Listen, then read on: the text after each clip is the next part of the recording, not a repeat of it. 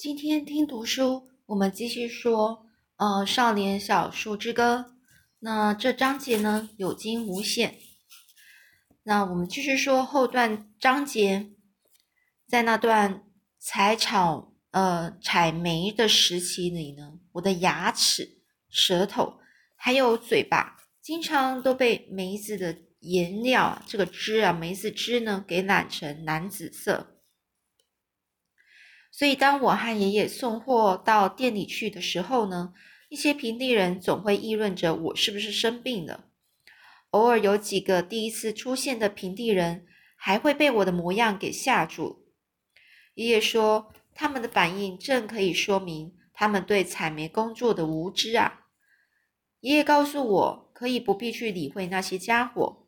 我照着爷爷的意思，根本不把他们的反应放放在这心上。鸟儿们总喜欢在野樱桃林呢，呃，就是野樱桃的林子里面去玩把戏。尤其差不多在七月，当阳光把野樱桃照的呃刚刚好成熟的时候，通常在呃慵懒的夏天里，吃完中饭，奶奶会进屋里睡午觉，而我和爷爷则坐在后门的门廊呢去乘凉。爷爷会提议。走，我们上山去看看能发现什么。我们爷俩呢就往山上跑，然后选一棵樱桃树的树荫坐下来，把背靠在树干上，抬头欣赏鸟儿们玩耍。有一回，有一回呢，我们看见了一只画眉鸟在树枝上跳来跳去，它沿着那根树枝摇摇晃晃地走着，好像在玩走绳索特技一样。当他呢走到枝子，就是树枝的末端末梢时，还故意一脚踏空，反正他知道自己还有翅膀可飞。还有一只知更鸟呢，不知道遇见了什么兴奋的事情，它呢就笔直的朝我们跳来，落在爷爷的膝盖上。他一直缠着爷爷，要告诉爷爷他对那件兴奋事的看法。最后，他决定用唱的方式来抒发他的心声，但是他的声音实在是太刺耳了。试了几声之后，他只好打消那个念头，摇摇摆摆地跳回灌木丛，留下笑得地上打滚的我和爷爷。爷爷说，他差点把肚子都给笑破了。我也是一样。我们还见过一只红雀，它吃了太多的樱桃，结果撑着整个晕昏了头，跌到地上，失去了知觉。我们把它给拾起来，就是把它抓起来，放在呃一棵树的插芽上，这样到了晚上，它才不会被别的动物给吃了。第二天一大早呢，我们回到树旁，结果发现它还在呼呼大睡。爷爷呢拍了拍，把它给叫醒。他似乎觉得我们扰了他的清梦，朝着爷爷头扑打了几次。逼得爷爷摘下帽子打打他，才把他给赶走。他飞到山涧旁，把头呢插进水里，然后抖抖了抖身子，把水抖掉。叹了几口气之后，才吐出了一些东西。最后，他转着脑袋朝四周去打量，好像打算找他第一个遇见的东西来出出气。爷爷说，他相信那只红雀认为我们应该为他的遭遇负责。但是他实在该仔细的把事情给想清楚才对。爷爷还告诉我，他以前见过那只红雀了，它是品尝樱桃的老主顾了。在山里头，每一只飞到你屋子的鸟，都有一个特殊的象征意义。山地人相信这回事。如果你也你也愿意相信的话，那是最好不过的了。因为事实果真是如此啊！我相信这些传闻。而爷爷更是不用说了。爷爷知道每一种鸟的象征意义，像是如果，嗯，如果有鹪鹩在屋子里筑巢，那代表着有好运到。奶奶呢，把厨房的门板上的一角给去掉了，留下一个方形的小洞，那我们家的鹪鹩呢，可以飞进飞出。他在厨房的炉子上方屋檐的横木上筑了一个巢，他住在巢里，而他的伴侣会把食物带来给他吃。江鸟喜欢接近那些爱鸟的人们。到了晚上，它会舒舒服服地窝在巢里，盯着坐在厨房里的我们看，像颗黑色小珠子的眼睛在灯光的反射下滴溜溜地转着的。当我拖着椅拖着椅子到他的他的这个鸟窝下，站在椅子上仔细观察它时，它会朝着我大惊小怪的乱叫，但是总离不开它的巢。爷爷说，他很喜欢朝我叫的原因，是因为这样才能证明他在这个家中的地位要比我来的重要。还有一种奇怪的夜莺，叫做会破了。到了晚上呢，它就开始欢歌唱起来。它的名字就是从它的叫声得来的，因为它会一直重复叫着“会破了，会破了”。如果你把灯给点起来，它们会逐渐。朝屋子飞进，然后唱着歌陪伴你入眠。他们是宁静夜晚和好梦的象征。爷爷告诉我，而尖叫枭呢，也是在入夜以后才开始哭嚎的。它的叫声非常哀怨，仿佛在哭诉着什么。唯一能够让他闭嘴的方法，就是把厨房门打开，然后把一只扫把横在门上。奶奶每次都用这个这一招呢，而且呢屡试不爽。这尖叫声呢，乖乖的闭上眼，嘴巴呢就不再埋怨了。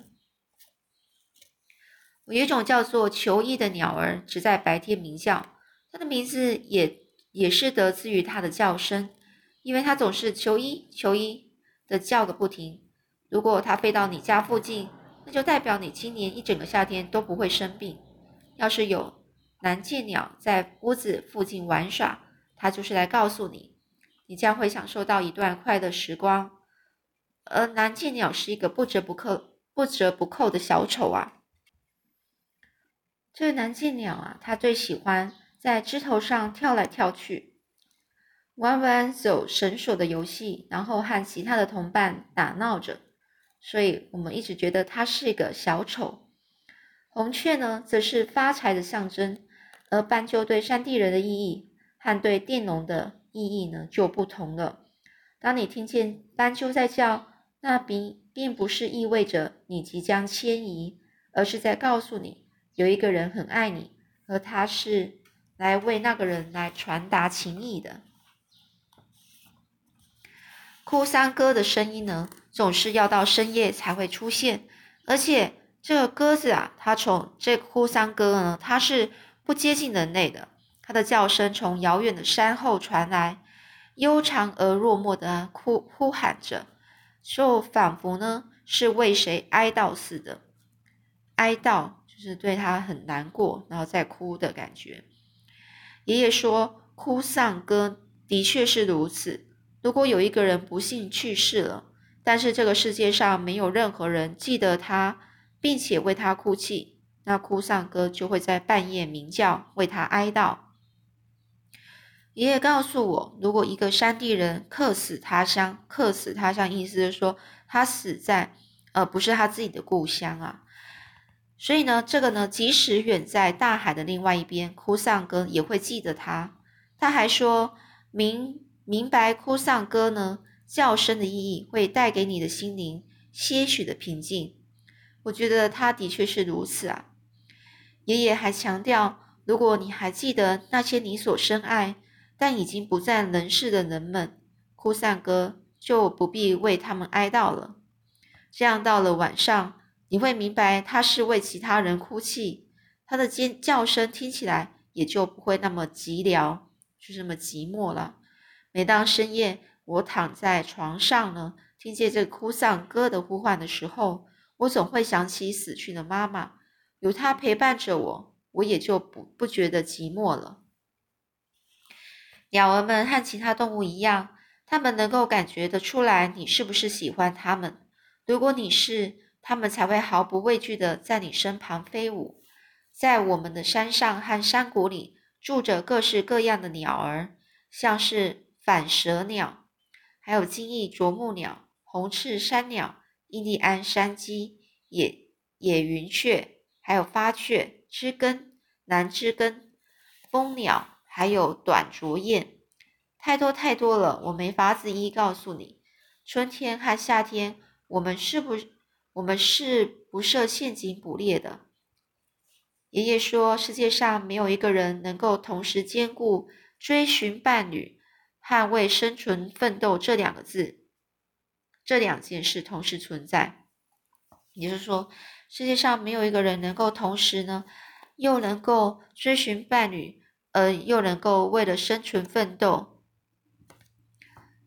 动物也是一样。他说，就算是动物有机会交配，但是你把它们给杀了，它们还是没法子去繁衍后代。这样到最后，我们就得饿死。所以，春天、夏天时，我们大部分的时间都在捕鱼。印第安人从不为了娱乐而捕鱼或是猎杀动物，他们做这些事只是为了食物。爷爷说，为了娱乐而杀死生命是全天下最愚笨、最该死的事。他认为狩猎运动一定是那些政客发明的玩意，因为在战争时他们没机会杀人，所以现在只好以杀动物来满足自己的杀戮感。杀戮欲啊，就是欲望，想杀的一个欲望。有些白痴呢，根本从从来没有用过脑袋去想过，还把狩猎当成是一种正当的运动。